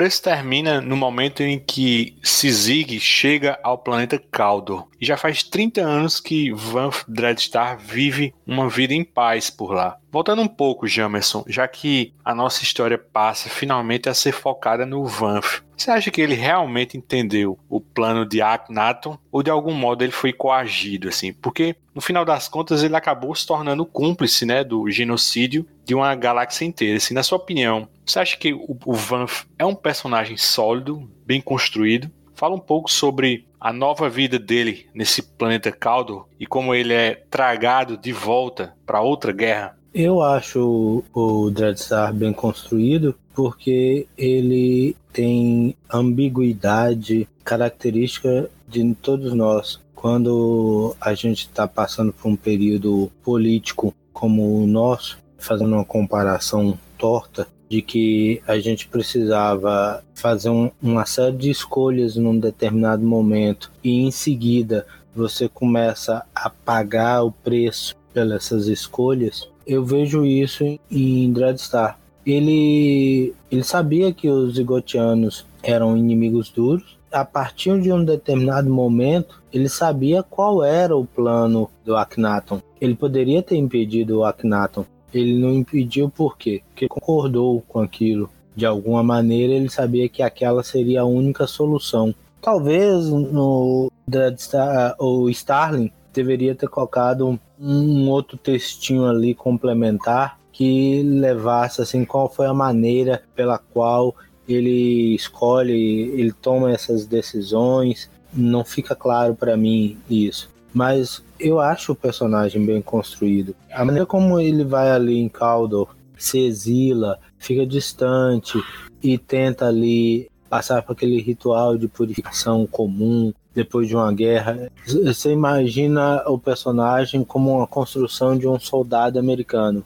Você vai lá e faz essa construção, você vai lá, faz uma, uma guerra, você toma escolhas, escolhas morais difíceis. Você está numa guerra e às vezes você, principalmente se você contar a guerra do Vietnã, certamente muitos soldados americanos fizeram coisas detestáveis. E isso reflete em Dreadstar ele fez parte do extermínio de uma galáxia inteira, no caso a Via Láctea. Isso tem todo um peso. E chega em Caldor, ele tem um momento ali de insanidade e depois desse momento de insanidade, ele tenta com o tempo reencontrar-se. E normalmente é uma muleta de escritores o cara passar pelo processo de, de se reencontrar ir para uma ilha ir para um local onde ele tem que labutar a terra, certo? Ele tem que trabalhar a terra, seria um lugar de pouco nível tecnológico, pouco dentro de um cenário ali. Ele tem que fazer um trabalho físico e aí ele entra em contato com a comunidade local, que no caso é uma América, e a raça do Oed, que é um povo gato que teoricamente deveria ser um povo de guerreiros e acabam sendo um povo pacifista. Então assim, eu acho o personagem bem construído e acho bem pesado. Até o fato de que a maneira como ele é inserido no novo conflito, porque ele tenta se ausentar. E aí ele descobre que é necessário que ele esteja envolvido nesse conflito de modo para terminá-lo. Eu acho que assim como o Sizig em O Preço, essa graphic novel Dreadstar tem um melhor desenvolvimento do Vanth, né? Porque depois daqui é só ação, né, conspiração e guerra. Não tem nenhum momento assim de respiro para a pessoa física Vanth Dreadstar, né? Você o vê sempre como um, guerreiro profissional que agora se importa com as vidas, né, com os danos colaterais, mas que além do Sizig, né, o único sobrevivente do povo dos gatos é o Oed, né? Ele não quer muita amizade, né, nem quer um envolvimento romântico com ninguém depois do assassinato da esposa dele, né? Eu, acho legal a, imortalidade dele, relacionado ao poder da espada, mas ele fica muito desumanizado, né, à medida que a série regular avança, né. Bom, e já que eu, eu falei do Oed, né, do Homem Gato, ele é o terceiro em comando, né, na pequena célula que o Vanth e o Sizig formam, né, um, é um personagem que tem um desenvolvimento bem legal, né, ele começa um pouco apagado, mas em, em determinado momento ele é determinante, né, para uma virada na trama, né, numa ocasião em que tudo parecia perdido, assim, e como o gato ele é furtivo, né, às vezes meio arredio, Ele tá sempre discordando do Sizig, né? É uma dinâmica legal a que ele tem com o Vanth, né? E o Sizig, né? E no começo da série, somos também apresentados a Willow, né? Uma telepata cibernética, né? Capaz de tomar o controle de máquinas e seres vivos de baixo intelecto ela tem um, um, passado bem triste, né? Em alguns aspectos é um, uma personagem bem Alan Moriana, né? Porque sofreu um abuso sexual quando jovem, né? Rola um lance de abandono parental, né? E aí ela entra no caminho do Vanf e Oed durante uma missão, né? Na mina de Cartolita, né? Em que ela trabalhava. Ela fica presa em, entulhos após um desmoronamento, né? Essa Cartolita é considerado o metal mais valioso desse universo, né? Porque serve de oferenda da instrumentalidade para os 12 deuses, né? Aí a Willow posteriormente também é treinada pelo Sizig, né? E assim como ele pagou um preço por seu poder, né? Ela fica cega. Aí para suprir a visão dela, ela enxerga por meio de seu macaquinho de estimação, né? Se você botar no Google Imagens, o visual dela é igualzinho a da Scarlet dos comandos em ação. E aí o, o, quinto integrante é o contrabandista esquivo, né? É um alívio cômico, meio sem graça, né? E aí, vocês gostam desses personagens da série regular? Diz aí, Reginaldo. Não, até aí eu gosto muito, né? Gosto muito, assim, gosto eu gosto mais do desenvolvimento da, das três histórias, né? As três graphic novels, né? Eu prefiro, né? Eu acho o Dreadstar, a costura da última, assim, que você conceitua ele, coloca ele em contato com o mago e com o Oed fazendo parte, assim, ele mora lá nesse planeta, ele mora 40 anos, a mulher vai envelhecer, vai ficando velhinha, né? Que aliás só foi colocada nesse planeta, senão ele ia ter, né, um, um caso furry, né, meu? Porque o cara morar todo esse tempo lá, né? É, então, encaixar uma cientista humana, né, para quebrar o galho dele, mas eu acho muito legal isso, né? E depois, quando conceitua a monarquia, né? Eu acho legal, eu até acho legal que o planeta, ele é um planeta de pesquisa de super soldados da instrumentalidade, não é isso? É da instrumentalidade, tanto que o, o atentado que mata a esposa dele, todo o povo gato, foi um atentado da monarquia, né? Isso, isso. Eles pegaram uns arquivos antigos dizendo que era uma instalação para desenvolvimento de super soldados, né? Aí só que deu zebra, né? Esse povo gato, como o James falou, esse povo é um povo pacifista, inclusive os gatos são até vegetarianos, né? Aí quer dizer que virou tipo uma colônia agrícola que produz alimentos e assim eles vivem em paz, assim, são praticamente uma Suíça assim nessa guerra dos 200 anos, né, entre instrumentalidade e monarquia. É quase, eu também fiz uma associação, é quase o condado assim, né, no Senhor dos Anéis. Isso, exatamente. Eles são afastados, é um pouquinho lúdico, assim, né? Simples, né? É, é uma sociedade rural mesmo, assim, né? Mas eu acho legal que, assim, quando entra o Dreadstar, ele, ele se alista na monarquia para cumprir o desejo de vingança dele, né? E aí ele pega e mata o rei, que é o tio do príncipe, que vai assumir o trono, né? Eles têm todos dele, todos eles têm o cabelo tipo Will Ferrell, né? Assim, aquele cabelo enroladinho, né? e, e, é engraçado que ele aí ele passa assim, fala assim, ó, você vai reinar, mas seguindo minhas ordens. Então vamos dizer assim, ele passa a controlar um dos lados, uma das facções, né? Então acabou essas três histórias aí de, de origem, elas só conceituaram quem são eles e agora na série regular é que você vai ver o desenvolvimento disso. Por isso que ele ganha agilidade, mas eu gosto muito, cara. O Jamerson falou, acho que são as 12 edições. O volume 1 da Mitos aí, vamos falar desse jeito, quase até a queda realmente da monarquia. Cara, até aí eu adoro, cara. Adoro o ritmo, adoro a história, adoro o desenvolvimento, adoro a martelada que você falou, Luigi, do zigoteano. Eu acho esse zigoteano, de novo eu falo, eu consigo ver a inspiração, o Z, né? Não é zigotiano, é o Z. Eu consigo ver aquilo lá, um Darth Vader vermelho. Consigo ver de onde vem essas ideias do Stalin, assim, né? Eu acho legal, cara. Eu acho um barato ele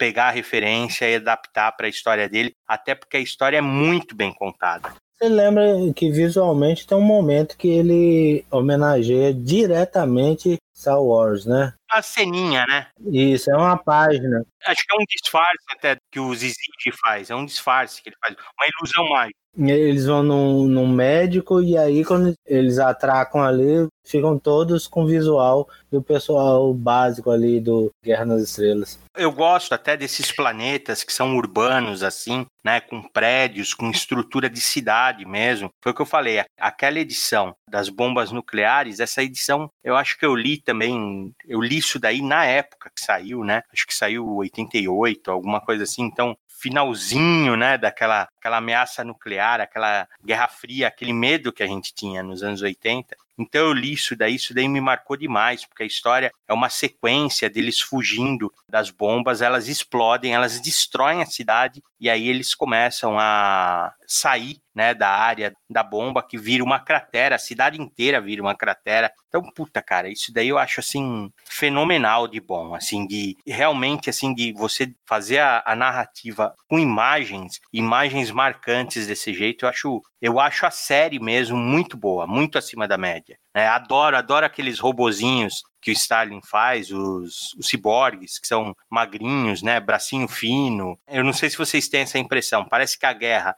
já está há tanto tempo que você pega a pessoa ferida em combate e põe um braço mecânico. Aí ela se arrebenta de novo, você chega uma hora que só sobra a cabeça da pessoa, assim, ela tá num corpo inteirinho artificial, que eu acho, pô, eu acho isso legal demais para mostrar o aspecto, né, sombrio, né, soturno da história. Então, esse começo eu adoro, cara.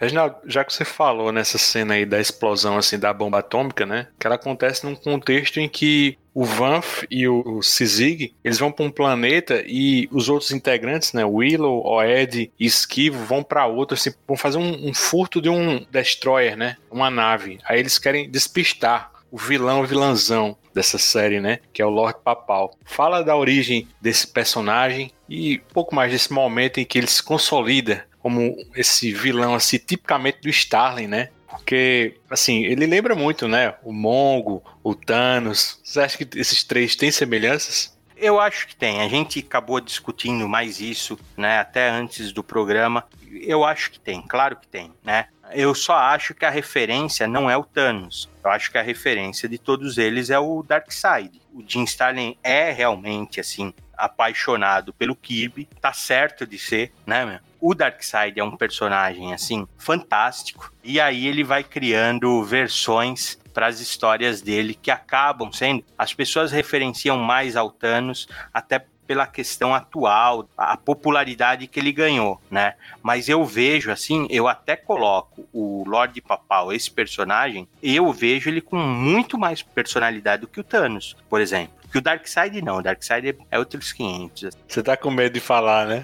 Não, eu gosto demais do Lorde Papal, porque ele é, você vê na origem dele, ele é um mestiço que sofreu a vida inteira. Então você pega, você pega aquele personagem que ele é grandão, ele é largo, ele é forte, ele é o líder supremo, ele é o papa dessa igreja mesmo. Ele é por isso que é Lorde Papal. Ele é o papa a estrutura deles é de uma estrutura assim igual ao catolicismo, né, com papas, bispos, cardeais, né?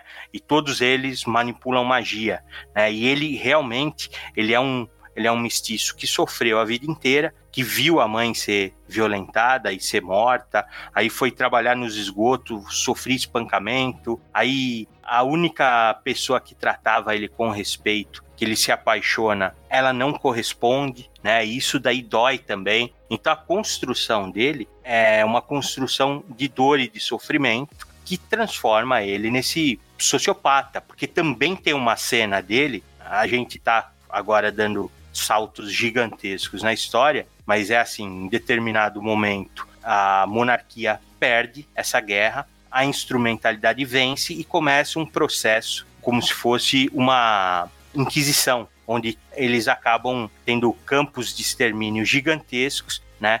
Que uma hora um desses oficiais da igreja vêm falar do relatório, que está com atraso nesses campos, e o Lorde Papal ele simplesmente manipula a energia mística dele e faz uma cratera no campo de concentração, matando sei lá, milhares de pessoas. Então, é, o começo da origem, da história de origem dele nessa edição, mostra primeiro ele fazendo a crueldade e depois vendo como que construiu esse personagem que é capaz dessa crueldade.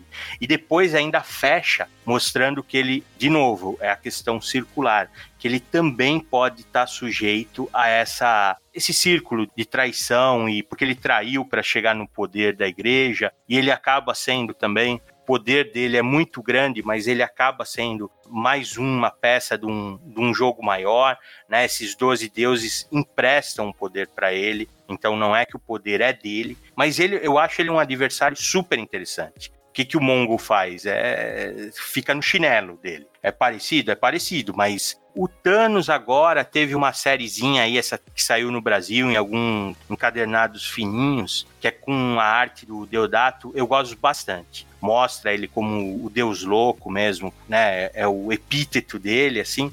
Então, mostra ele realmente sendo isso e fazendo jus à fama que ele tem. Mas no fim de todo esse apanhado, eu acho que quem realmente é a, a referência é o Darkseid, né? Não tem jeito. Jamerson, o que, é que você acha aí desses três vilões? Qual é o seu favorito? Lord Papal, Thanos ou Mongo? Lorde Papal. Eu gosto da complexidade que é o Lorde Papal. O Thanos ele é interessante apenas porque ele está muito presente nas mídias e você tem uma, uma ligação longa com ele. Mas é um personagem cíclico, né? Assim, ele não se resolve. Por exemplo, eu vou colocar ali quando termina a, a manopla do infinito e começa a guerra infinita, ele já estava resolvido, né? E aí ele volta à, mesma estaca, os problemas são redundantes e isso me cansa. Esses personagens que a gente acredita que tem um estofo mais que nos empolga, por exemplo, o Jack Knight, o Starman do James Robson,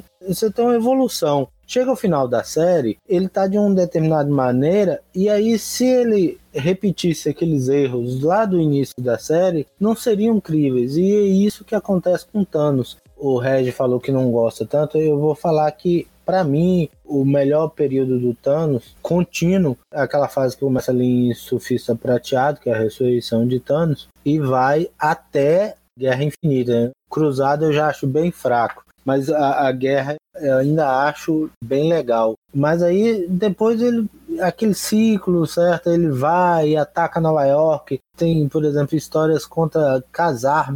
Jesus, colocar Thanos para enfrentar casar é um negócio assim, só Mark Wade mesmo para fazer essas coisas. É uma coisa ridícula, né? Não, não tem cabimento, são níveis de poder muito distintos. Aí o Starling retorna o personagem várias vezes, em vários momentos. Ele chega a dizer que ele cria um conceito de robôs, né, que existiriam robôs, né, que é praticamente o conceito dos clones, né? Assim, ah, não, isso aí não foi o Thanos de verdade, foi um clone, né? No caso, o Starling fala de robôs. Mas assim, e o, o Mongo eu vou falar, a única história dele que eu acho assim relevante é aquela história lá do DC Comics Presents, né? A história lá que ele é apresentado. Fora isso, eu acho até o mundo bélico, o conceito mais interessante que o próprio Mongo. Ô, ô, ô Jamerson, lembra que tem para o homem que tem tudo, hein, meu?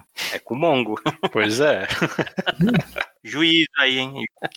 Mas você há de convir que poderia ser qualquer um, né? Sim, sim, sim. Mas eu, ó, vou te falar que também o Super-Homem Gladiador no mundo bélico eu também gosto, cara. Pois é, você gosta do Super-Homem no mundo bélico. É. Veja só que eu falei que o mundo bélico é até mais interessante que o Mongo. Mas assim, tanto que ele morreu, foi substituído pelos filhos, né? Tem um Mongo 2 e tem a filha que eu vou, eu vou esquecer o nome, eu vou falar uma aberração, mas acho que é Mongula, um negócio assim, Mongala, um negócio assim. Ela vai até apresentar agora em Esquadrão Suicida, né? Então, assim, quem gosta muito de A Morte do Super-Homem, aquela fase, vai lembrar do Super Cyborg se associando a Mongo e trazendo o mundo bélico para destruir metrópoles ou tentar transformar a Terra em um mundo bélico. Eu acho bastante risível essa fase, não é uma fase preferida.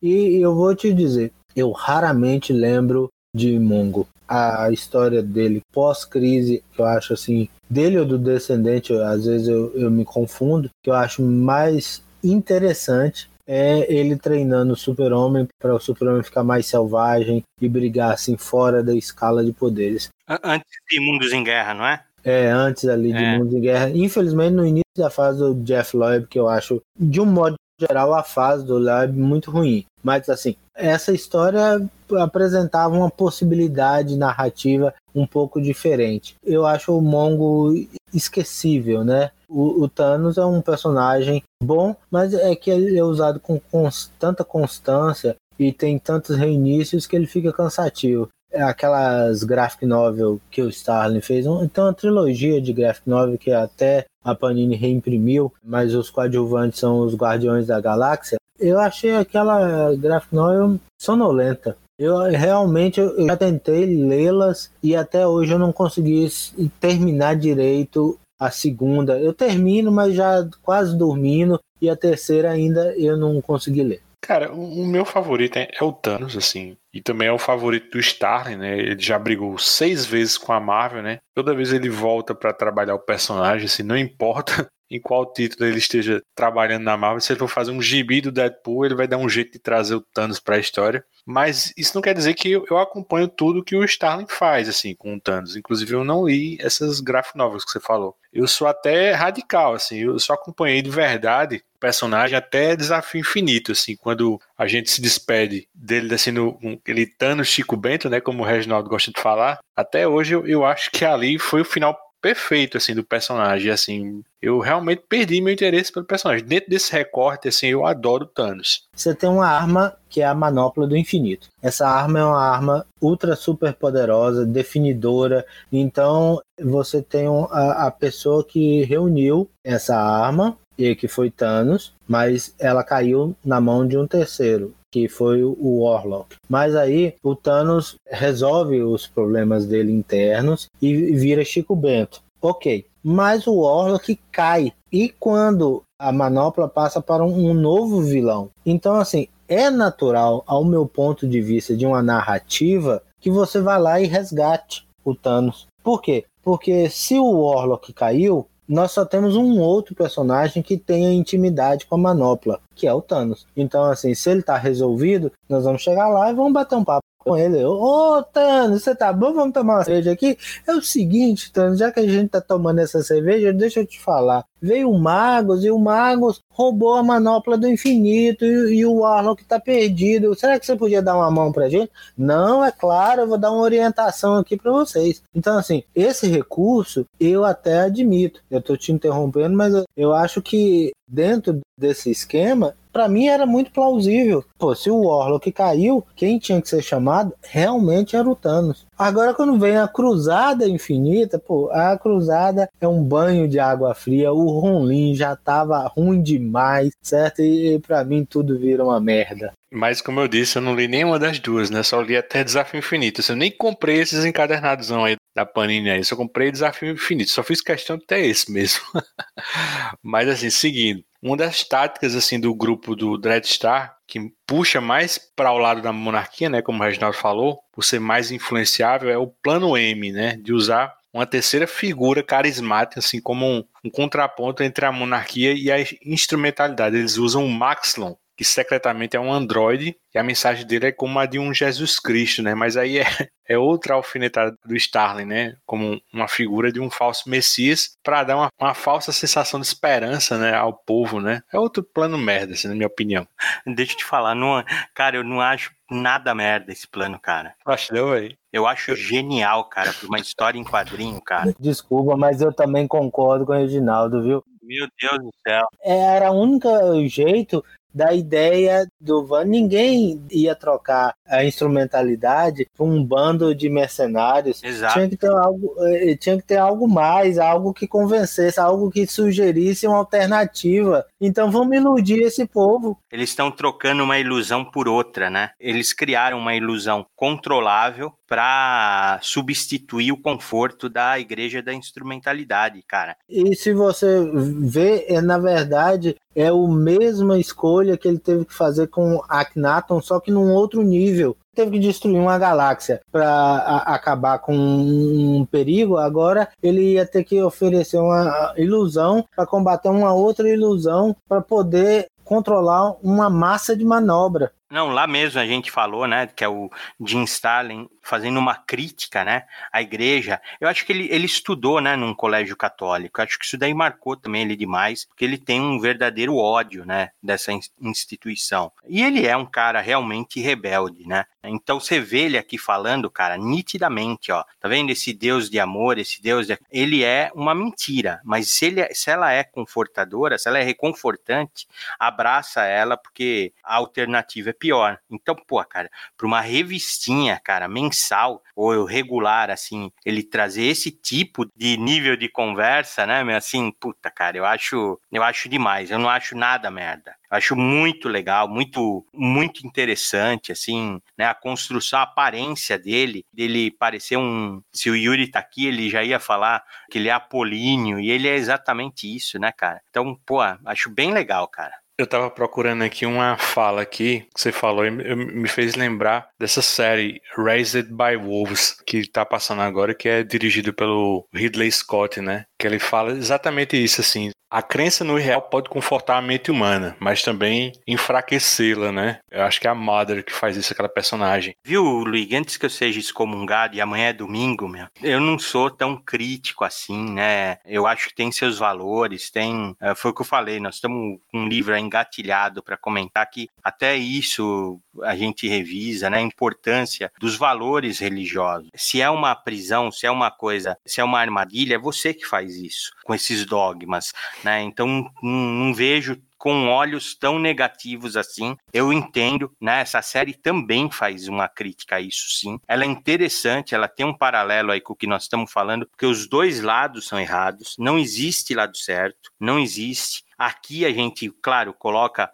o Dreadstar como protagonista, tudo tal, mas de certa forma o que ele está fazendo é uma, uma estratégia cínica, só que assim, conceitualmente, eu acho ela do caramba. Eu acho ela legal demais você combater uma ideologia com outra. Eu sempre tive medo de religiões organizadas. Eu estudei na escola de padres e foi uma experiência incrível. Nós tínhamos aquelas freiras malucas que durante seis anos me fizeram passar pela maior lavagem cerebral que já vi na minha vida, me dizendo coisas como o presidente Kennedy era comunista ou que a segregação racial era uma coisa certa porque senão não teríamos um sistema de classes e seríamos como a Rússia. Desde então, sempre tive medo de religiões desse tipo e do poder que elas controlam. Acho muito assustador quando algumas pessoas decidem que todos têm de acreditar no método delas. Normalmente, a religião deveria confortar as pessoas. Acho que é quando a religião se mete na política que tudo fica complicado. Basicamente, é isso que a Igreja da Instrumentalidade em Dreadstar representa: uma entidade massificada que não tem outro propósito além de sustentar a si mesma. A história segue sempre nessa tensão entre o grupo de Vanth e a iminência de perderem tudo para o Lorde Papal. Em alguns momentos, a monarquia cai e a instrumentalidade assume todos os territórios da galáxia empírica. O primeiro confronto direto entre Lord Papal e Vanth ocorre entre as edições 14 e 15. E o Vanth se dá mal, né? Porque o Lord Papal quebra a espada dele e ele envelhece rapidamente e só não morre por causa de um encantamento de êxtase do Sizig. A solução acontece a partir da própria espada, né? Que descobrimos que tem um ser vivo de muito poder dentro dela. E aí, para que o, o Vanf volte à juventude e possa ainda lutar, esse ser se mescla a Vanf e ele vira tipo um Capitão Marvel ou Starman. O visual dele muda, né, com um visual de super-heróis mesmo, né? E eu, eu nem gosto, eu odeio esse visual. E principalmente essa transformação dele, porque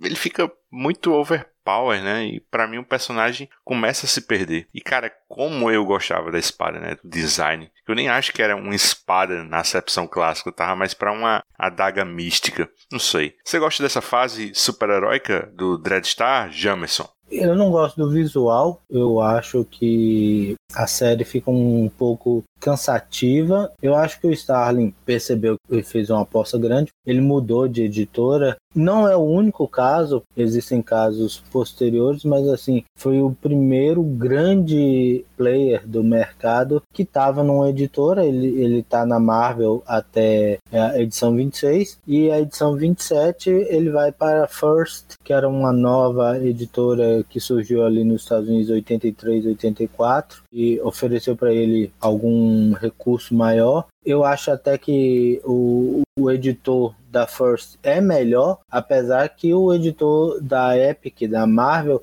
era o Art Goodwin, que é muito mais famoso, o criador do Manhunter com Watt Simonson, e foi o editor do já citado aqui Starman, do James Robson. Então, assim, ele tá lá, mas aquele visual não convence. E a história, ela começa a inchar porque ele começa a trabalhar numa outra velocidade. É aí que a história perde você, porque ele começa a criar não só subtramas, e, e, eu não vou dizer que o problema seja a questão da quantidade de subtramas, mas a velocidade que essas subtramas elas têm desenrolar. Às vezes tem histórias ali, por exemplo, a do médico, que toma uma edição inteira e era uma revista bimestral, aí você tem a resumo, duas páginas de resumo. E eu entendo até as páginas de resumo dentro de uma perspectiva de uma série bimestral, porque aquilo tá ali mesmo para apresentar, ó, oh, isso aqui aconteceu antes, você não tá sabendo, vamos colocar no contexto. Mas assim, a, a série ela cai um pouquinho a qualidade exatamente no momento em que ele muda de editora e aí ele tenta fazer que a série seja um produto de longo prazo nessa editora. Porque, por exemplo, quando ele muda de editora, você acredita que a trama que estava lenta ia resolver de imediato, ele faz um novo arco que dura seis edições para um enfrentamento que você colocaria ali em duas edições hoje. Eu até mudaria a estrutura total. Então, assim, não gosto do visual. Você muito feliz na sua colocação. Ele virou um, um Starman, mas na verdade ele me lembra o Zenith, que foi um personagem que o Starling trabalhou. Talvez vocês não se recordem, mas ele trabalhou no OMAC esse eu li. É, Zenith aqui, né, Jamerson? Ele chamava Zenith lá fora? Não, é Starman. Ele era o Starman, né? Exatamente, por isso que eu falei. Ele é o, aquele príncipe Gavin, né? É, o príncipe Gavin, certo? Então aquela estrutura há muito eco da questão da instrumentalidade, da monarquia, nessa pequena passagem que ele fez por esse Starman, que na verdade é, eram histórias até backups, não era uma série regular, né? Então, assim, eu acho que ele foi infeliz nas escolhas que ele fez. Talvez não tivesse feito aquelas escolhas. Tanto que teve coisa que ele até tirou em seguida, né? O, o soco Kamen Rider, né? Ele tirou logo em seguida e o voo também ele tirou em seguida. E aí, Reginaldo, você gosta até o final? Assim, na verdade, você leu até a 40, assim, que é a despedida do Starling? Li, li sim, li sim. Eu gosto mais por uma questão afetiva. Eu vejo Dreadstar, assim, começar com muita força, muita raiva, assim, muita energia, e ele ir decaindo. Decaindo não é de qualidade, mas é realmente de rumo mesmo, é de decisão. O fato dele deixar de ser essa space opera ou capa-espada que a gente falou no começo da conversa, para se tornar uma história de super-heróis espaciais, isso enfraquece a trama bastante, bastante mesmo. E aí esses plots de ter um espião no grupo, o grupo inimigo, o grupo adversário, que são super poderosos, são quase que nêmesis da equipe do Dreadstar. Isso é altamente previsível, né? Um recurso de roteiro. É, aí acaba, isso daí realmente empobrece bastante, mas eu ainda gosto do confronto do uh, Lorde Papal com o Dreadstar. Eu gosto muito. Né? Eu gosto da espada ser quebrada e ser reconstruída, gosto, gosto mesmo. Gosto da virada. Eu ainda gosto, mas foi o que eu falei. Pode ser porque eu li demais isso daí. A edição da bomba, você falou da virada, a edição da bomba ainda deu um nível assim de surpresa. Isso, isso. Eu sabia que algo ia acontecer, mas eu não imaginava que fosse aquilo. Eles são presos, eles são julgados, eles são colocados num planeta com uma bomba, é isso daí, né? Eu gosto, eu gosto quando a, os personagens mudam de lado, eu gosto. O médico, por exemplo, era um elemento que pareceu que ia ser interessante e foi cortado, né? A ameaça do mês na sequência é uma coisa, uma coisa de quadrinho, meio, meio besta, não tem a força, não tem a força do começo da saga, é isso que eu quero dizer. Depois disso eu li, não para não agora, indo já para o final mesmo da série, as mudanças, ele no futuro, eles têm quase, não é, Jamerson, um, um five years gap, né? Eles têm quase um salto aí de tempo. Vários níveis de salto de tempo, né? Porque tem um imediato que ele fica dois anos em coma e depois ainda existem outros níveis de salto até chegar a filha dele, né? É, que a Willow vira meio uma Janeway, né? Sabe a Janeway de Voyager? Com aquele cabelo que parece um ninho, assim, de pombo, meu. Sim, mas eu falo assim, até a filha dele mesmo lá. Ah, sim, mas lá na frente, a bravura, né? Do ser Eu tô falando assim, vários níveis de salto de tempo, né? Você sempre ah, não, tem. Não, mas aí, aí já me perdeu. Na verdade, eu comprei essa edição. Eu tenho ela impressa, americana, mas é mais mesmo o coração falando mais alto, porque eu realmente adoro Dreadstar. Adoro, adoro, mas eu reconheço que aí despencou, cara. É, eu também acho que acaba assim, melancolicamente, né? Isso é bem trágico para Willow, né? Ela acaba transplantando né, a consciência dela para um computador, né? Que administra o governo, né? Que se instituiu depois da queda da instrumentalidade. O, o Sizig, ele morre heroicamente, assim, no segundo e último confronto com o Lord Papal. E para mim, assim, na minha opinião, assim, era o final ideal da série, que era na edição 30. Aí volta para outro ciclo, né, com o Vanf agora insatisfeito com o governo pós-instrumentalidade, que é esse primeiro salto assim, de dois anos, né? Porque nesse segundo confronto com o Lorde Papal, ele fica dois anos em coma, né? Ele tem um outro acerto com a espada, né? Internamente e aí diminui um pouco os poderes dele, né?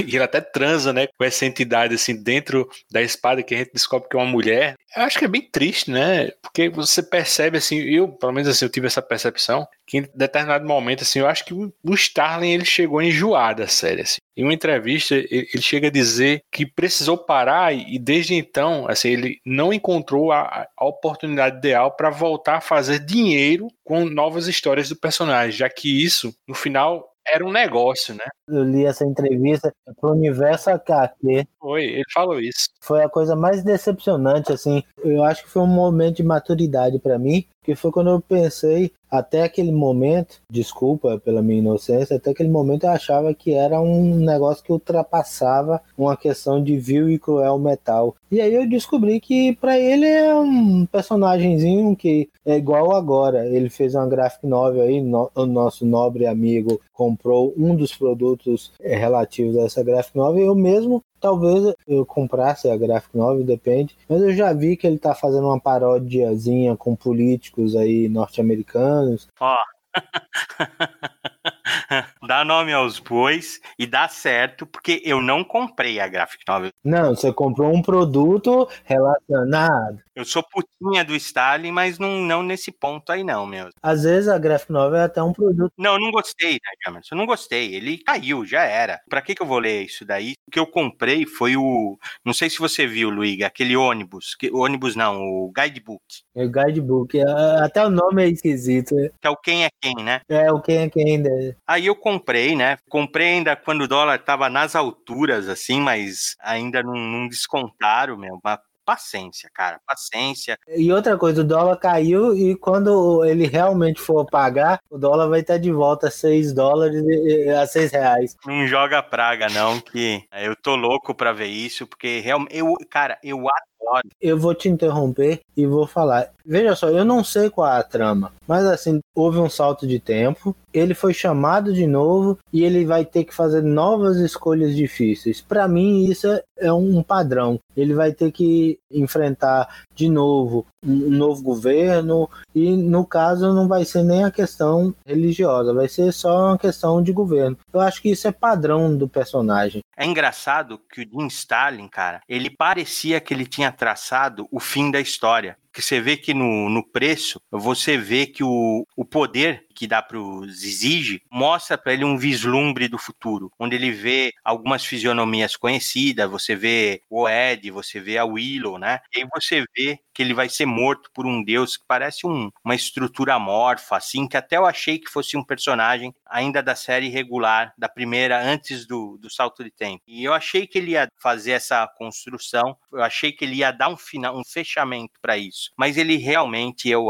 eu acho que o Jim Stalin realmente falou: ó, isso é só, isso é só quadrinho, não tenho amor, não tenho apego, não tenho. E largou a mão, cara, e desistiu, e abandonou, e agora. E foi fazer Batman. Isso. E ele fala, você sabia que tem algumas matérias que ele fala, não nessa que vocês estão comentando, matéria gringa, ele fala que ele não precisa do dinheiro dos quadrinhos, ele faz porque ele gosta. Ele tem uma, uma ex-esposa que ele escreveu uns livros em conjunto com ela. Inclusive tem um plot de Dread Star aí. Parece que é a história do preço. Isso, que é boa pra caramba, né? Ele chega a citar isso, sabe? Eu tô envolvido com quadrinho porque eu gosto. Pô, cara, se gosta, né, cara, respeita, né, meu? Não, não faz qualquer coisa, né? Que é judiação, né, meu? A, a série, depois da saída dele, continua até 64 com o Peter David, né, e o Luke McDowell, que fazia o Esquadrão Suicida, a arte, né? Pelo menos ele saiu agora recentemente em três edições ônibus, né? Dividindo essas 40 edições, assim, são uns tijolões, assim. Isso, isso rolou um financiamento coletivo ano passado, foi bem sucedido, né? Se você botar na Amazon, você encontra esses, esses encadernados, assim, com os olhos da cara, né? E assim, estamos nisso, né? O volume da Miss, como a gente já disse, saiu até a edição 12, né? permanece inédito, né? A Globo foi mais adiante, se lançou até a, a número 26, mas esse final assim permanece inédito aqui no Brasil, né? O Jamerson falou comigo assim no Twitter, disse que, que MITS negociações com o próprio Jim Starlin para lançar isso aqui no Brasil. Eu acho uma incógnita, eu acho difícil. Esse Dreadstar estava sendo vendido pela MITS agora a 9,90, quer dizer, deve ter sido um encare enorme, né? Uma trabalheira de se livrar de, disso, né? Eu acho que não vendeu nada. E assim, a MITS tem American Flag, tem Next Man, tudo encalhado. Eu acho muito difícil assim, isso voltar a ser publicado aqui no Brasil. Eles pegaram os ônibus da IDW, que encadernou. Aí, quando o Starling fez o financiamento pelo Kickstarter, ele mudou o corte dos ônibus. O corte das histórias da série dele pelo financiamento coletivo é diferente pelo do corte da IDW. Tava tendo um problema porque como o negócio dele é dinheiro, ele queria simplesmente que contratassem a nova série e não respeitassem o corte anterior. Então, assim, a editora está tentando negociar com ele uma maneira de ela dar sequência, né, fazer um encadernadozinho semelhante ao padrão que havia da IDW. Ele devia fazer um corte, sabe de quê, Jamerson? Ele devia fazer um corte desses recordatórios, bicho, porque se bota 40 edições e a média de 4 páginas por recordatório, ele devia cortar e até redesenhar algumas coisas e enxugar isso aí, dar uma de Katsuhiro Otomo, de Akira e resolver assim essa história. Ah, vou melhorar a minha história. Não tem amor por isso, né? Então, pra gente fechar aqui a fatura, qual o melhor gibi, assim, do Stalin para vocês, assim, curto e grosso? Diz aí, Reginaldo. Cara, eu acho que eu vou falar o preço. Eu acho que é o que eu mais gosto. Porque ele tem muita coisa boa, né, meu? A saga do Warlock, se você olha assim, ela é fabulosa, cara. Visualmente, né? E a história é interessante também, né? Cheia de crítica, é, é uma construção interessante. Mas não sei, cara, assim, aí você pensa em Odisseia Cósmica, aí você pensa em Desafio Infinito, que eu acho mais, mais tosquinho, mais gosto, mas eu iria falar o preço, né? E aí, Jamerson, qual é o teu gibi favorito do Starling? A Morte do Capitão Marvel. O meu é Odisseia Cósmica. Eu acho redondinha, apresenta bem legal essa mitologia e a dicotomia Nova Gênese e Apocalipse. Na verdade, acho que pensando bem, acho que foi até meu primeiro contato assim com o Quarto Mundo. Eu acho tudo muito bem resolvido assim. Eu gosto muito também do Gilgamesh 2 assim que vocês gravaram, né? Acho que foi no Omniverso, né? Isso, isso mesmo. Sozinho, nada voltará a ser como antes. Restaram apenas o vazio, as memórias, a dor e a culpa. As noites que estão por vir guardam uma promessa de pesadelos e horror, e as chances de absolvição parecem remotas, pois os pecados do passado viverão eternamente dentro do coração, e os condenados devem caminhar sempre sozinhos, sempre sozinhos.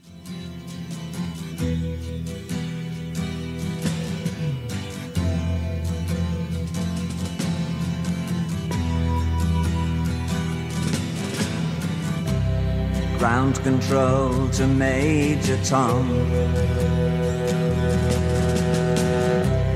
Ground control to Major Tom.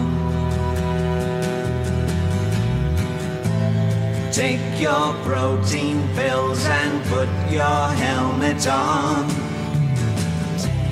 Ground control to Major Tom.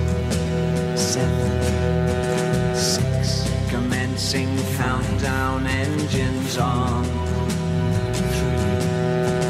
Two, check ignition and may God's love be with you. Então é isso. Nós vamos ficando por aqui. Não se esqueça, o Escapistas está no Spotify, iTunes, Google Podcasts, Deezer ou no seu agregador favorito. Se você quiser registrar sua opinião sobre qualquer podcast da família Escapistas, é só dar seu pitaco no Twitter, arroba os escapistas, ou no Instagram, arroba os escapistas podcast. Se você gostou do que ouviu, assina o nosso feed, indica esse podcast para outras pessoas, faz um jabazinho pra gente na sua rede social, deixa teu comentário no iTunes, dá uma estrelinha pra gente, isso ajuda o podcast a ter mais visibilidade na podosfera. Quer ajudar os escapistas a manter esse trabalho? Compre seu Dreadstar, livro, Blu-ray, qualquer coisa, através de nossos links e banner no site. Eu gostaria de agradecer aos meus amigos omniversais. Valeu, Jamison. Muito obrigado pela participação, meu amigo. Aproveita e fala do Omniverso que você faz com o Reginaldo e o Dão. Nós temos um programinha quinzenal da Arte Final HQ. Nosso assunto é sempre um livro ou então um arco, uma saga fechada que a gente dá pitacos e coloca defeito em tudo, certo? É, afinal, a profissão de fã é colocar defeito nas obras que ele ama. E lá vocês discordam mais, aqui você estava muito unido, velho. e aí, Reginaldo? Valeu, meu amigo. Opa, valeu aí, até mais. Um abração, pessoal, e até o próximo, Os Escapistas.